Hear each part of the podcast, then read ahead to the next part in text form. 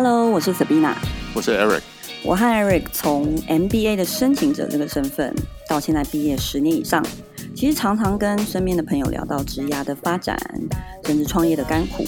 我们觉得这些家庭与事业的变化啊、选择，甚至是得意和后悔，都是我们聊天里面很好的话题。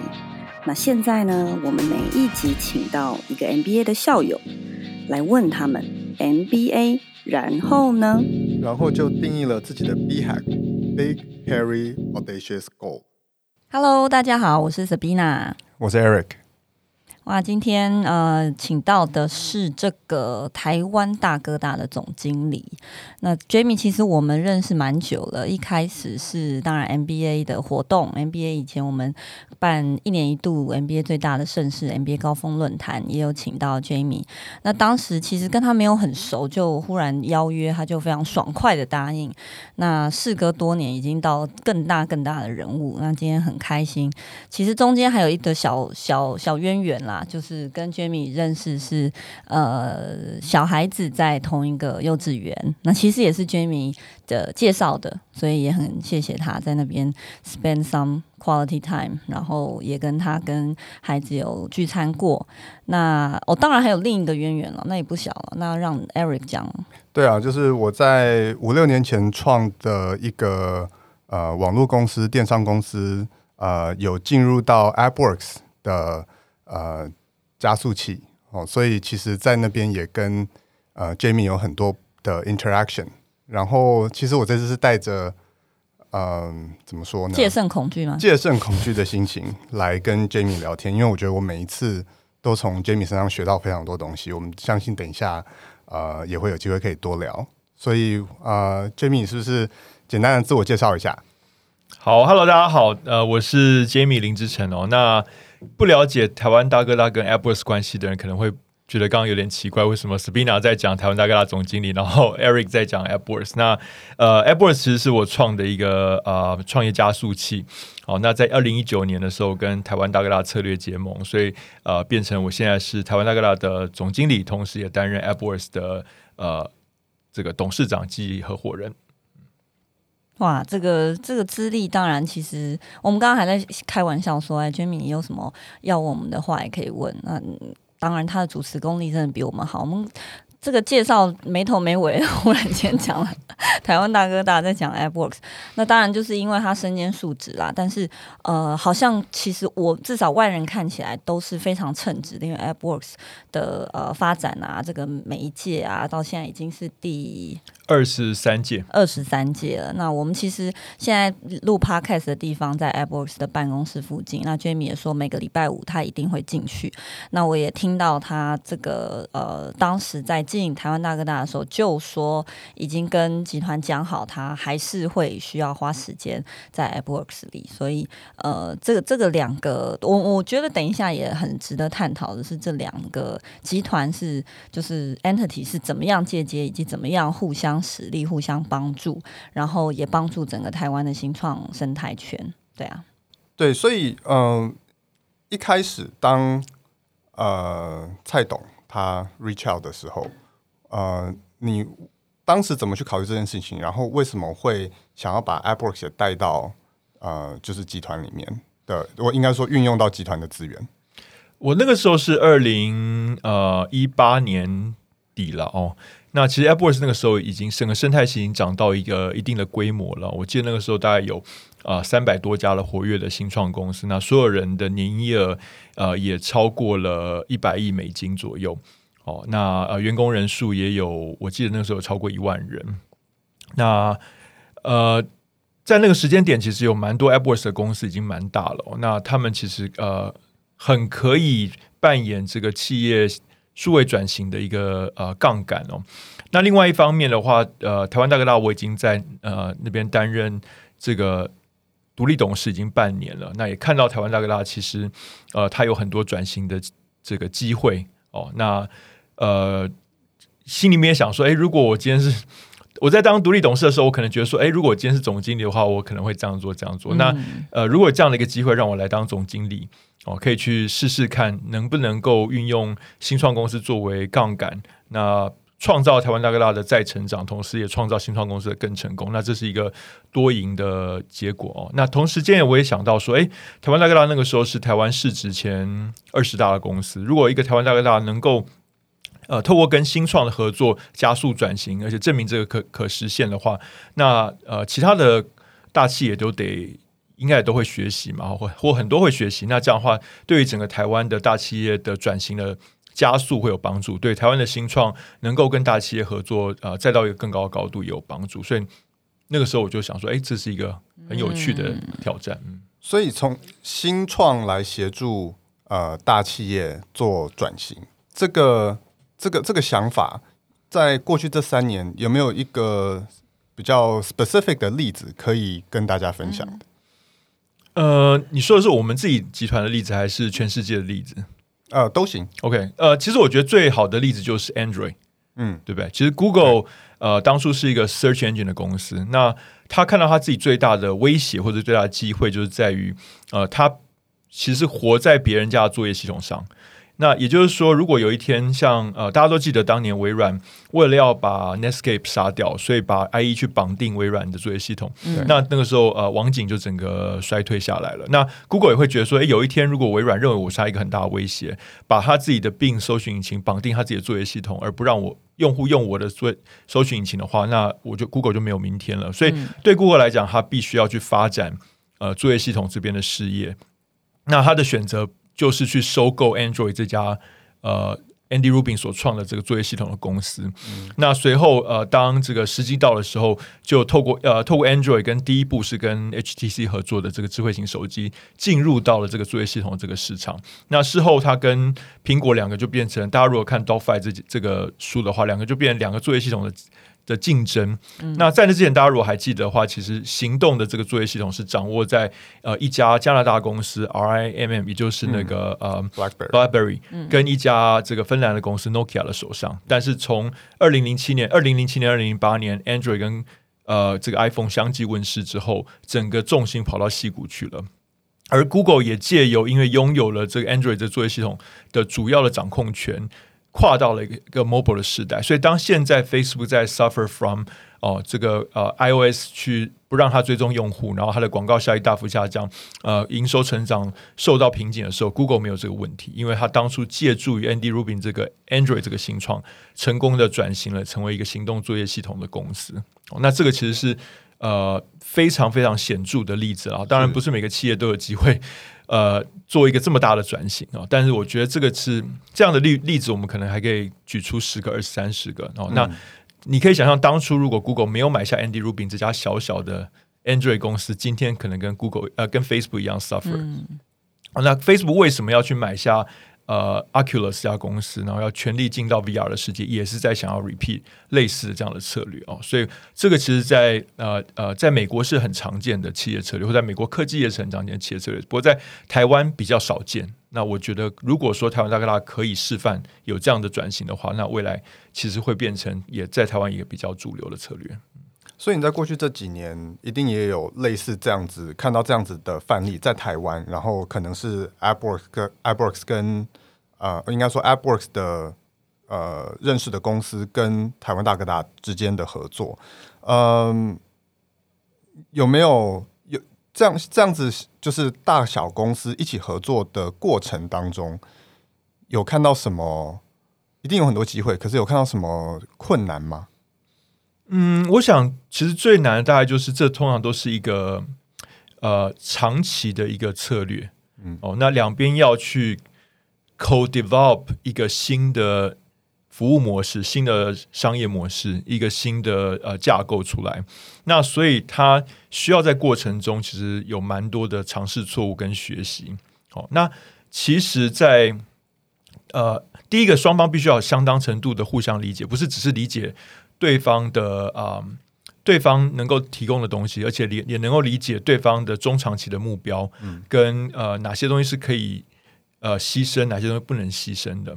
那第二个是说，呃，其实对于很多大企业的同仁来讲，他比较辛苦，因为他过往一直被要求是不要犯错，而且一次就要做对。嗯、那你现在你突然跟他讲说，哎，你你其实去试试看，做点实验，嗯、错了也没关系。他会觉得说，那我今年的 KPI 到底是什么？对 我做几个实验，那我怎么样证明我今年表现得很好？这样，所以他也要习惯。那对于新创公司来讲，他其实以前习惯的是跟一些决策比较快的公司合作或客人合作，可能很多是在跟服务中小企业的，他可能会觉得说，哎，我在。店头这边找到这个店老板，老板说 OK，他就用了。那我今天跟大企业合作，哇，一次有八个、十个公公婆婆，一个 project 要做八个、十个公婆婆都要说 OK。而且如果要改变做一个实验失败要改变策略的时候，哇，大家都要有不同的意见，这样。那对我来讲，我要怎么去理解他们变得很困难，因为这里面可以说是呃，有些人会说水很深，有些人会说这个呃呃。体系太复杂，嗯，哦，所以对新创公司来讲，他如果尤其是主要以前习惯跟中小企业合作，新创公司突然要开始跟大企业合作，他也会有这样不习惯的状况。哎、欸，其实这个跟你自身的经验，就是从一个创业者、连续创业者变成一个集团的总经理，应该其实你刚刚讲的这些 apply to 你自己吧？对，我刚开始本来也猜想，我去刚去的时候可能会非常不习惯，因为。呃，我从来其实从来没有在大公司工作过。我我工作过最大的公司就是我第一次创业创的硕网资讯。嗯、那那时候最高的时候就一百二十个员工。那我也不是 CEO，我其实是呃中国区的总经理。嗯，大中国区的总经理讲的很好听。其实我那时候下面只有四个员工。那我下面当然是管了几个供应商。那呃，供应商每个都有数百个员工，但是我自己其实管理的幅度没有大到。过呃数十人，更不要说现在在台湾大哥大整个集团是数呃接近万人这样的一个集团，嗯、所以我本来去之前，我心里面会觉得说，哎，是不是会很不适应这样？呃，不过还蛮有趣的。我去了之后发现，其实台湾大哥大蛮像一个巨型的新创公司。哦，怎么说？嗯、因为呃，在这个电信的市场里面，其实每天都在打仗。哦，A 公司出了某个资费，B 公司要不要反应、哦、？A 公司推出了一种新形态的。Bundle 服务，那 B 公司要不要跟进，还是要出另出另外一种形态？哦，A 公司推了一个 OTT 服务，那 B 公司要不要出？所以其实呃，在电信的行业里面，这三五家公司其实每天有点像我们在 NBA 学的 game theory 哦，每天都在你来我往，所以大家还蛮习惯改变的哦。只要是呃他们能够体会到的改变，他们其实很愿意接受跟拥抱。嗯、哦，那所以我去之后发现说，哎。至少这一点是相对容易的哦，台湾大哥大，所以为什么一直说它是有点像是一个无敌铁金刚团队一样，就是他们的执行力超强哦。那只是说，呃，我需要去协助他指引下一步的战场在哪里。那如果一旦确定了战场在哪里，他们其实蛮有能力把这个战场打下来的。嗯嗯嗯。我们上次去这个办公室，台湾大哥大办公室找 Jamie 的时候，我觉得你也讲到了一个论点，是我觉得很很有趣的，因为 Eric 自己也曾经在 AppWorks 底下嘛，也曾经是一个。不听话哈，很反骨的创业家，所以你你倒反而觉得说，哎，AppWorks 里面我每个月每个礼拜在聊的这些创业家，我跟他们怎么建议？哎，其实很常也不听我的，反而是大公司，哎，怎么商号还比较可以跟我们一起，跟你一起，呃，目标一致来作战。对，就是我我我呃，过去的工作是创投嘛，嗯，那创投我们常常投资的像 Eric 这种创业家之后，哎，Eric 为什么我们？给建议你们都不想听。对呀，Why？因我我觉得可能有，我能想到大概两个原因。第一个是我觉得，you know，创创业之前，其实我们一直在想说，哦，我们以我的例子，我很在乎教育这件事情，我有我自己的想法，我想要改变这个社会对于呃教育的一些看法，所以我已经有一个既定的目标了。那一旦有了这个既定的目标，其实真的要改，好像也真的没有那么容易。就是因为我有一个目标，我就是有时候就是觉得说，OK，好，这个这个就是我想要做的事情。那我知道有别的更可能更简单的方法，可能有另一条路，可是我就是想要走这一条路，试试对不对？嗯、然后第二个可能可能也是相关了，就是说，我觉得在这个过程里面，我觉得有的时候。我们一定都会看到很多人 pivot 得太快，没有坚持的够久，然后你就会担心你我会不会是这个人？会不会其实你知道不是有一个 saying 说什么，好像舞台站久了就是你的，那我会不会就是站不够久的那一个？所以就会觉得说，OK，好，那我是不是应该要再撑一下，不要这样子，这边一下变一下，这边又变一下，这边又变一下，会不会我其实到最后什么都没有做到？而且你知道吗，Jamie，那时候 Eric 他创业是我们老大九岁嘛，所以他是九年前。九年前创业，他他就说，你知道吗？这些创业家常常一起这个这个唱唱歌，其实没有很长，就是偶尔一起唱歌的时候，都唱五月天的歌，因为就是就是像他讲嘛，舞台站久就是梦想，你就是要去做，你就是要去赌，然后要飞，然后要拱狼，对拱狼，所以很很有共鸣。所以我在我在 AppWorks 就是都是面对像 Eric 这样的创业者，就是他们。其实某种程度说是创业者，感觉像商人，但是他们某种程度也像是艺术家，对，也像是一种无可救药的浪漫主义者。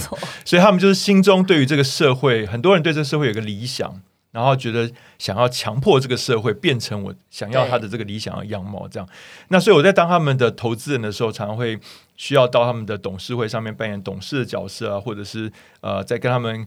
扮演他们业师的角色，mentor 的角色，去给他们建议。嗯、那我常常会发现说，哎、欸，其实这件事情我我看就是这样子啊，就这样做，我觉得应该就对了。这样，嗯、但是我跟他们讲，他们通常都百分之九十九都不会不会听我的，就是还是想要做他们自己心中坚持的这样。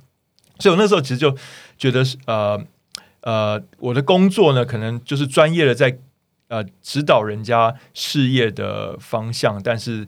通常人家都不听，然后我就会觉得有点，嗯、有时候会觉得有点挫败，有点挫败，有点挫折，就觉得说，哎，我们有这么多好想法，能不能有一个舞台实践这样？嗯、所以后来去接了台科大总经理的工作的时候，那我的工作变成呃固定的时间，不管是周会或者月会或者是季会，去呃听呃我管理的这些 business units 哦，他们过去这一段时间呃做了什么事情，跟他们未来的计划，嗯，那呃。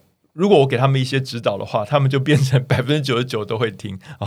那我就可以去诶、欸、实验看看，我当初满这个满腹的这个理想哦，满腹的这个想法，是不是在这个真实的 BU 里面，是不是可以实践？这样，所以这有点圆了我呃过去这十几年啊、当创投这个呃呃。在三万英尺的高空看人家创业的这种手痒，这样，然后可以自己实实地到地面上去作战，这样。哎，其实我觉得你是不是个性也？我不知道乐观吗？因为我听过很多投资人去集团里做事，基本上都是水土不服。那当然，我相信台湾大哥大跟一般的 local 集团可能又有一些不同，可是毕竟还是台湾的产业嘛，一定也还是有一些繁文缛节。呃，或许你只是换个角度想，觉得哎，我在那边大家不听话，这边倒蛮听话的，看到一个 silver lining。不然我真的看到一些 fund 进集团的，后来都选择再回 fund，因为觉得啊，我如果能不管事就不管事，不要 execution 就不要 execution。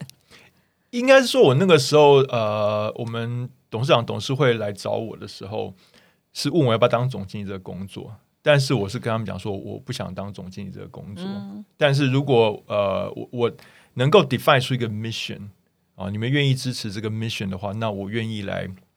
当这个角色，嗯，所以其实我那个时候就是呃，就是跟他们喊出来的这个一个 big hairy audacious goal 嘛，就是这个 big b 什么那个那个 Jim Collins 忘记怎么念这个字了，b hack b hack，嗯，我跟他们喊出这个 b hack，就是我希望哦、呃，透过台湾大哥大跟新创公司的合作，去创造一个转型哦，那我希望也透过新创公司的带领，让台湾大哥大可以变成一个区域级的集团哦，那 eventually 希望它能够达到一个啊、呃、这个。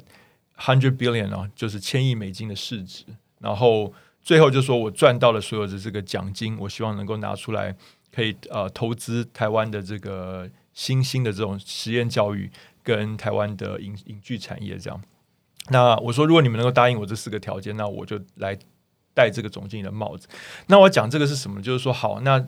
其实我不是去工作的，我定义了一个 mission。嗯嗯嗯、那我既然要做这个 mission，所有要做总经理这个工作里面的所有繁文缛节，那我就只好 suck it up，因为是我自己，嗯、对，这是我自找的。对，对，所以因为我的 motivation 并不是说我今天做了一个 KPI，你明天给我一个奖金，我希望是有一个 impact，我就比较不会在意这个过程中的、嗯、呃这些小痛苦。所以我觉得其实 B hack 是蛮重要的哦。最近这个 Jim Collins 有来台湾，大家又，又开始回去想这个 B hack 这个，所以呃嗯，鼓励大家都应该有一个 B hack。Yeah，所以呃，我们刚才聊了很多，不管是 AppWorks 的 Founder，或者是台湾大哥大的总经理，嗯，你也是一个 MBA 生。哦，你是二零零六年 Stern 毕业的的的学生，那呃，你可以跟我们分享一下你的 MBA 的经验吗？就是你看，你是一个连续创业者，所以想必你到了 Stern 会看的东西，会想要修的课程，会想要做的 internship，会跟比较传统就是 banking consulting 啊、FMCG 进去的人会有一些不一样。所以可不可以回忆一下那个？嗯，而且我要先前情提要一下哦，现在的 MBA 都是在考虑科技业、新创业，嗯，嗯，比较少是呃这个金一般传统金融业跟管顾业都还是有啦，可是比较少。现在 banking 也雇很多 computer science，也也。不一定雇那么多商管的人才是是是，所以当时零九年，因为我们是零我们是零九年毕业，Jamie 是零六年毕业，当时可不是，刚当时是四十几趴的 banking，四十几趴的管顾，没什么大企业，那那更何况我们当时居公司来来来 Wharton 招生的时候，每个人都就是哈这谁？为为什么要去？然后就是哈他还要看我 GPA 我才不要去这这一种的时代，所以当时就想法好像很不同。对，我们当年还 organize Stern 第一个呃这个 Bay Area Track，嗯，就带着一群 Stern 学生去 Bay Area 参访公司，这样。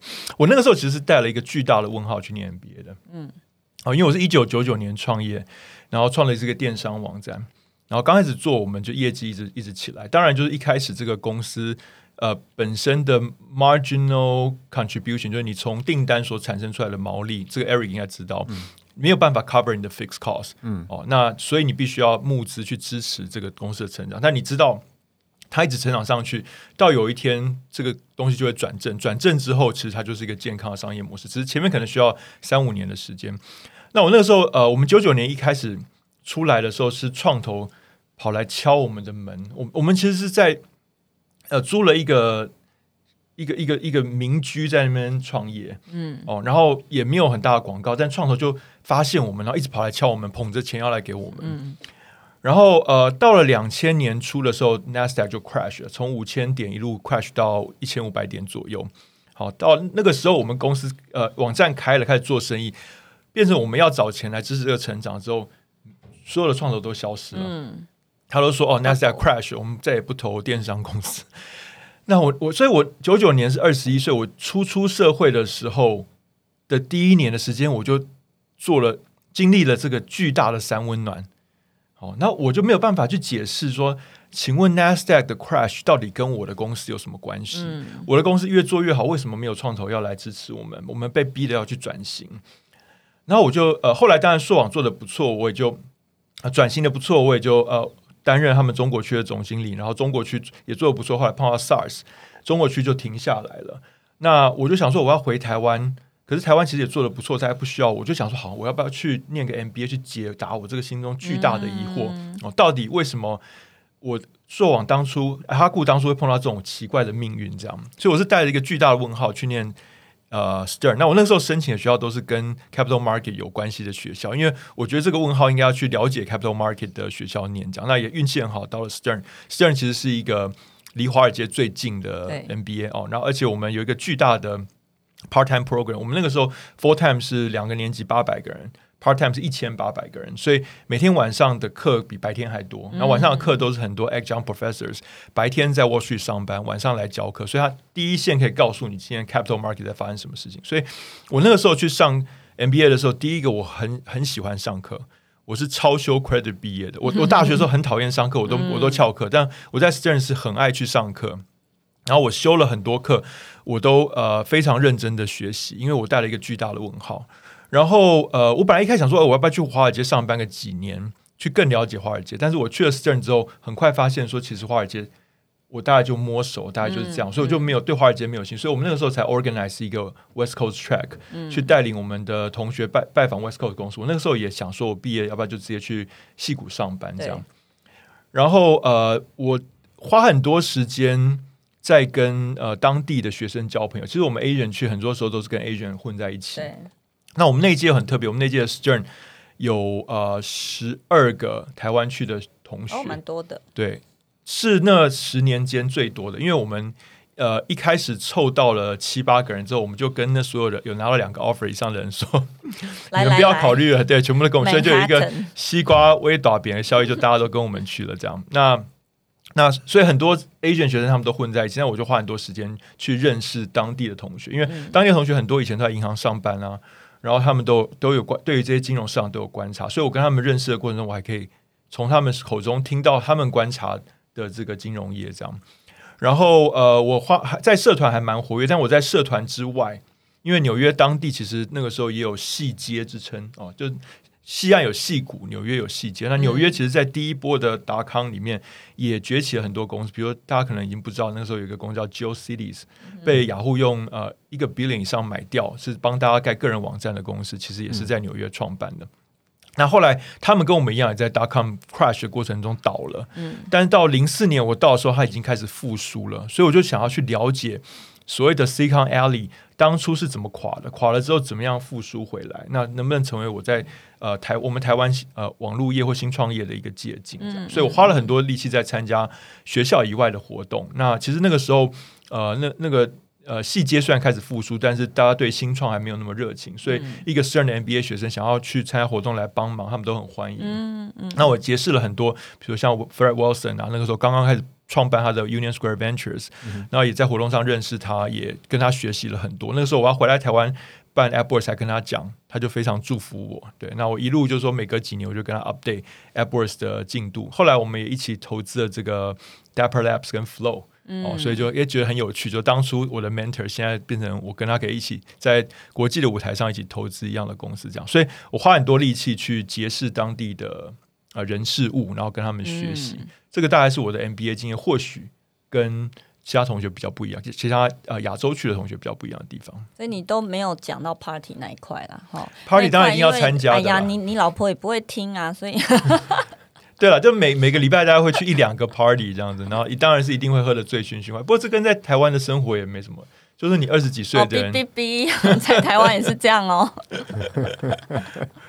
不然 Sabina 你都，你我就是、我我请你老公把耳朵捂起来。我就是那种那种他都知道了，他没有认识我之前，preterm 之前就听说有一个台湾女生醉醉在一个 sake bomb 的 party，就是我本人。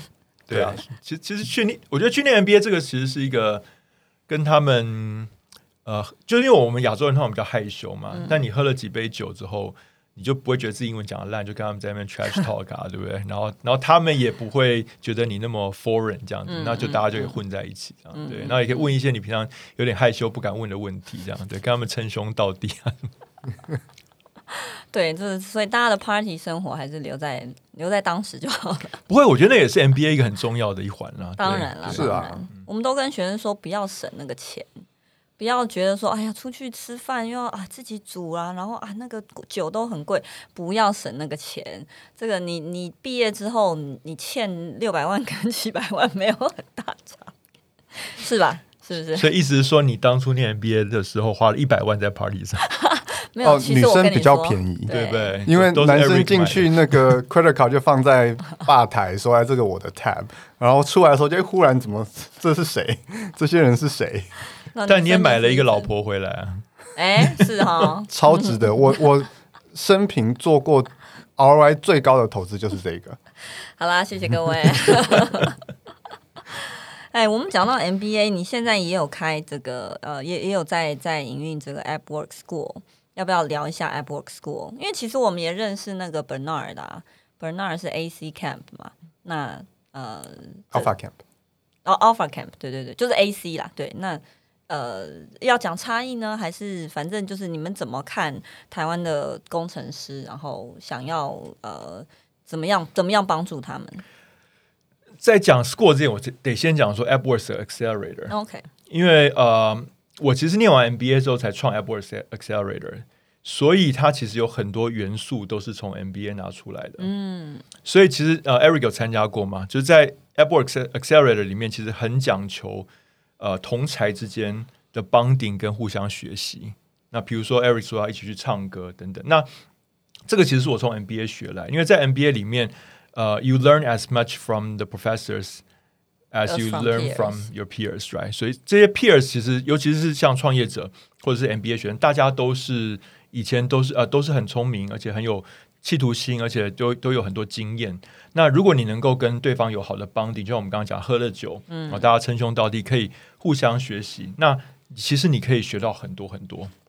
那所以像创业者要怎么样变成更好的创业者？我觉得创业加速器里面其实有点像 MBA，就是让其他创业者一起来。互相学习，然后也有很多讲座，对不对？对，然后比如说像这个呃呃，利用 party 去呃刺激彼此，能够更敞开心胸。嗯、我觉得这个也是我从 NBA 学来。所以以前 AppWorks 每个礼拜五都有 Happy Hour，其实就是跟 NBA 一样的一样的设计。哦，那呃，所以呃呃，我我得讲说 NBA 对我的价值很大，因为从这个中间我也领悟到了怎么样去经营一个呃 peer 可以互相学习的平台。嗯。那从那边呃，到了二零一六年的时候，我们发现 AppWorks 的生态系越来越大。这些新创公司，大家在长大的过程中，呃，不是只是缺钱了，因为我们二零一二年开始变成创投，哦、到二零一四年的时候，我们募了第二支基金，就是十五亿，所以我们也蛮有能力去支持我们的创业者基金。但到二零一六年，我们发现有钱给他们。不够了，因为他开始找不到人了。对，好，那同时间我们发现，在台湾，呃，就像刚刚讲的，连银行都开始找 computer scientist，找找数位人才，但是我们在学校里面的科系的分布没有改变。嗯，哦，所以资工资管系就那么多，电机系就那么多，但是传统的这些科系还是那么多人。但是我们市场上企业要的 employee composition 已经不一样了。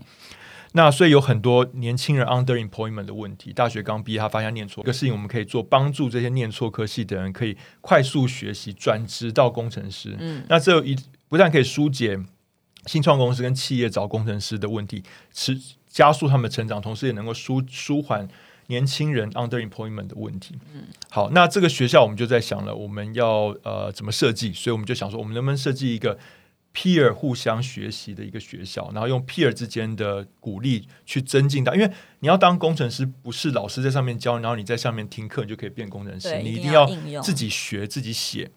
如果说自己写的过程中碰到问题，一定要等老师来帮你解，那也太慢。如果隔壁的人就可以互相提醒，那大家进步的速度就变快。所以一六年我们就决定开这个学校，那就是一个 target 哦，工作三五年，现在平均二十八岁，然后你发现自己走错路了，你想要也有点像 MBA。你想要修正你的 career 道路，那你发现你们公司这些呃呃工程师其实 career 都很好，你也很想加入他们，打造千千万人万万人用的产品哦，然后在数位世界呃 make an impact，那你就可以来 AppWorks School。那来这边的话，我们四个月的过程，呃，full time 帮助你做两到三个专案，变成一个可以上战场的工程师。那完全不收你学费。那一般来讲，现在加入我们的人，他的平均年薪大概六十几万。嗯，哦，毕业的时候他的平均年薪中位数了哈，大概有到八十万左右。嗯嗯，也就是说，你进来之后，进来到出去，你的这个还会有一个 salary bump，所以你不用付学费，你只要 devote 你的四个月在这边，那你出去的时候。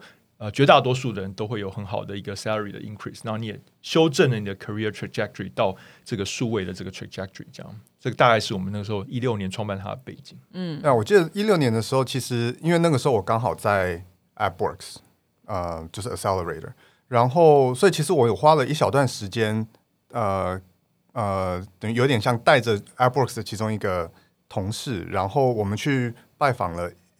一些就是 a p r o x 之前毕业的学长姐，然后跟他们聊一聊，他们不管是在人才的想法、教育的想法，呃，technology 会需要用到的这些这些 skills，然后所以我觉得这个这个过程其实蛮有趣的，因为。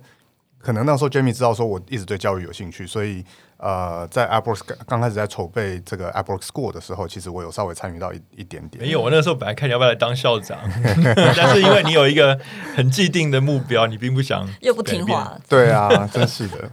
哇，这一集听了 Jamie 讲了好多新创及企业的差别，还有念 MBA 的收获。下一集呢，我们还会讨论到 Jamie 的教养观念，以及从创投角度给 MBA 毕业生的一些职涯建议，千万别错过哦！希望你喜欢这一集的 MBA，然后呢？欢迎在各平台按下订阅，并把节目推荐给身边的亲朋好友。下一集的内容也很快就会上线喽。如果你对我们定期举办的活动有兴趣，也欢迎私讯我们了解更多细节。我们下次见。